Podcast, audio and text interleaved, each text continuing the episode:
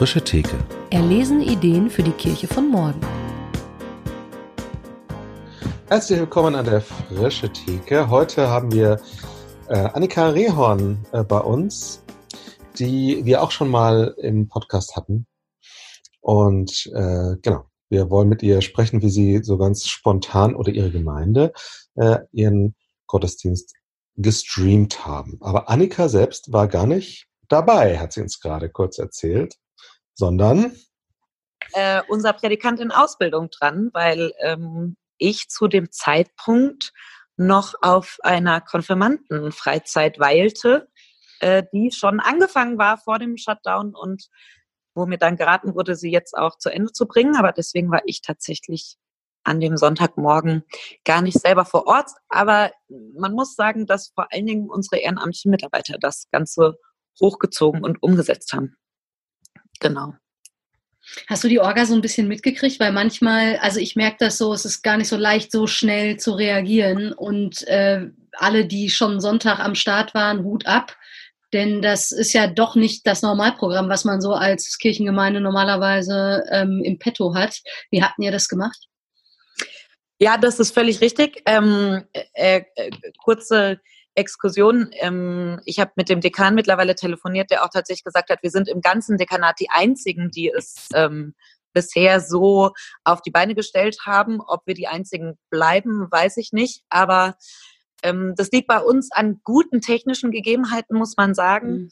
Ähm, wir haben am äh, Freitagabend eine, ja, so eine Krisen-Kirchenvorstands-Videokonferenz äh, gemacht und da hat eben der einer aus dem Kirchenvorstand, der bei uns für die Technik ähm, zuständig ist, der hat relativ schnell gesagt, dass er, wenn er noch eigenes Equipment mitbringt, ähm, das äh, stemmen könnte. Die große Grundvoraussetzung ist natürlich, dass wir schon seit längerem gut funktionierendes WLAN in der Kirche haben, was leider ja tatsächlich sehr viele Kirchengemeinden ähm, nicht haben. Und auch ansonsten bei uns mit digitalem Mischpult und äh, sowas Kabel alle schon so verlegt sind, so dass man in dem Sinne nur noch technische Add-ons brauchte, um den Gottesdienst direkt live auf die Homepage zu streamen. Und habt ihr dann das gemacht, was ihr sonst normalerweise in so einem rein physischen Gottesdienst irgendwie auch macht? Denn das finde ich ist jetzt zunehmend eigentlich nochmal eine spannende Frage. Macht man dann da eigentlich genau das Gleiche oder gibt es vielleicht auch nochmal Sachen, wo man irgendwie sich denkt, naja, will man jetzt wirklich auf der Couch sitzen und sehen, wie in einer leeren Kirche ein Organist oder eine Band irgendwie ein Lied spielt oder so? Das ist tatsächlich die Frage, die wir uns äh, jetzt äh, mit dem Gottesdienst Nummer zwei und für die nächsten Wochen mhm. überlegen. Denn ja, am Sonntag wurde tatsächlich der Gottesdienst genauso gefeiert, wie er mit äh, Publikum gewesen wäre. Ähm, klar, da liegt vieles daran, dass wir einfach äh, ja den schon hatten sozusagen und nicht mhm, so viel Zeit war, jetzt ähm, sich noch was Neues auszudenken. Ähm, am Sonntag wurde daher tatsächlich in dem Sinne wie wir in der Landeskirche sagen, ein agendarischer Gottesdienst gefeiert. Ähm, in der Kirche anwesend waren dann halt ähm, eine Kirchenvorsteherin, die eben den Dienst, also Lesungen gemacht hat. Und ähm, der Organist war auch da und unser Küster und eben die Techniker. Jetzt für die nächsten Wochen denken wir aber genau darüber nach, also dass ähm, wir vor allen Dingen, wenn wir Orgelgottesdienste haben, die haben wir alle zwei Wochen, dass wir ähm, dann zum Beispiel ähm, diese gesungene Liturgie ganz rauslassen, weil die macht einfach in dem Format nicht wirklich Sinn. Also das ähm, ja. quasi vorsprechen und nachsingen.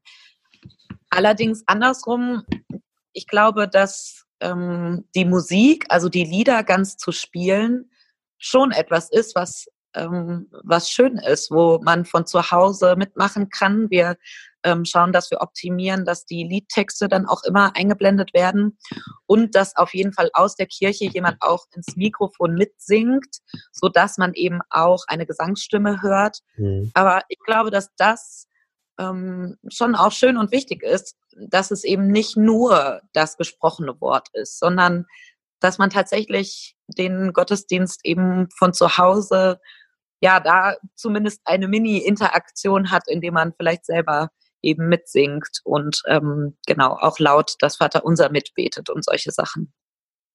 Mhm. Spannend. Habt ihr da irgendwie so einen kleinen Vorbereitungskreis jetzt, der das dann macht oder so? Und wie macht ihr das überhaupt? Trefft ihr euch noch physisch oder seid ihr jetzt auf digitale Kommunikation vor Ort umgestiegen? Ja, wir sind das meiste auf digitale Kommunikation umgestiegen. Ähm, ich habe einzelne Treffen noch genau mit einzelnen Personen, aber das meiste machen wir tatsächlich jetzt gerade entweder per Signal ähm, Nachrichten oder eben per Videokonferenzen. Ähm, wir sind jetzt, genau, ich bin gerade eigentlich eher einzeln mit denen im Gespräch, mit den Technikern, wie wir Sachen optimieren können, mit am Sonntag mit der Musikerin, wie wir machen, wie wir das machen. Wir werden auch die Themen, wir haben eigentlich so Predigt rein und äh, da waren wir in einem Glaubenskurs drin. Eigentlich wäre am Sonntag das Thema Sünde dran gewesen. Das werde ich einfach mal nicht machen, sondern Komisch. Äh, genau. Wir wollen eher, eher zuversichtliche ähm, Themen jetzt auch machen, um den Menschen wirklich da auch ein bisschen ja, Trost und auch ähm, ja, Beistand und Hoffnung zu vermitteln und mhm. Zuversicht. Genau. Was würdest du anderen Gemeinden raten, die jetzt ähm, im Grunde genommen ja deutschlandweit vor der Frage stellen, was machen wir denn an, also wie machen wir unseren Gottesdienst, wenn wir uns nicht physisch treffen können? Also ich glaube, es, es gibt ja gerade ganz verschiedene ähm, ja, Initiativen schon. Also ich glaube, dass es ähm, schön ist, dass ähm, einzelne Gebetsformate oder kleine Gottesdienstliturgien auch entworfen werden, also gerade auch für Gemeinden, die eben nicht streamen können. Und da kommen tatsächlich jetzt äh, zum Beispiel unsere landeskirchlichen Kirchenglocken mal wieder zu ihrem Ursprung, den sie ähm, eigentlich schon seit Jahrhunderten haben, aber manchmal ein bisschen in Vergessenheit gerät. Die Glocken sind ja eigentlich ursprünglich nicht dafür da, dass sie irgendwie ähm, den ja, die, den Nachbarn stören oder früh morgens irgendwelche Menschen wecken, sondern ähm, das sind Gebetsrufe. Also Glocken sind ähm, die läuten den Gottesdienst ein und ähm, laden zum Gebet ein. Und ich glaube, dass gerade in den ähm, Städten und Dörfern die Kirchengemeinden sich da ähm, ja wieder bei den Glocken irgendwie auf den Ursprung besinnen können und sagen können, hier, wenn die Glocken läuten, dann ähm, beten wir irgendwie alle eine, eine kleine Liturgie, die der Pfarrer, die Pfarrerin vorher entwirft und man so weiß, dass zu dem Zeitpunkt ähm, die Menschen gemeinsam quasi ja ein Gebet sprechen oder diese kleine Liturgie zu Hause feiern mit den Menschen in ihrem Haus. Ähm, und ich glaube, dass das auch viel Kraft bringen kann, einfach zu wissen, dass das gerade viele tun, auch wenn man sie nicht dabei sieht. Also wenn das nicht möglich ist, so wie bei uns mit Streaming, dass ähm, man die Leute auch wirklich in dem Sinne ähm, virtuell dazu einladen kann ich glaube, dass es halt wichtig ist, dass man den Menschen aber eben sagt, sie sollen dabei zu Hause bleiben. Ich habe hier und da schon gelesen, dass Kirchengemeinden eben auch gesagt haben, die Kirchentüren sind offen zur Gottesdienstzeit. Das halte ich für nicht ganz so klug, mhm. weil was macht man dann, wenn viele Leute kommen? Es geht ja eben genau darum, gerade ein bisschen auf Abstand zu gehen und, und deswegen glaube ich, dass so ja kleine gottesdienstliche Liturgien und sich dann an den Glocken zu orientieren, die jetzt zur Gottesdienstzeit läuten, dass das, glaube ich, viel Kraft geben kann. Ja, richtig. Cool. Vielen, vielen Dank. Ja, ja, gerne. Ansonsten zusammentun. Also das ist halt hier jetzt gerade, ich habe eben erwähnt, ähm, wir sind im Dekanat gerade die einzige Gemeinde, die die Möglichkeit hat mhm. zu streamen und ähm, da haben wir natürlich gesagt, ne, ladet die Leute auch sonst dazu ein im Dekanat. Also dass man sozusagen ich glaube, nicht jede Gemeinde muss halt irgendwie alles jetzt für sich selber machen, sondern gerade wenn jetzt Dinge digital sind, ist das ja mal die Möglichkeit auch ein bisschen über äh, die eigene Dorfgrenze hinaus ja, ähm, sich da zusammenzutun und dazu einzuladen, dass auch ähm, andere Menschen daran teilnehmen können. Weil die Rückmeldungen sind wirklich sehr gut, dass das ähm, genau den Leuten irgendwie viel gibt, gemeinsam Gottesdienst zu feiern. Vielen Dank dir. Sehr gerne. Und äh, wir wünschen euch weiter viel Erfolg bei euren Streaming-Bemühungen.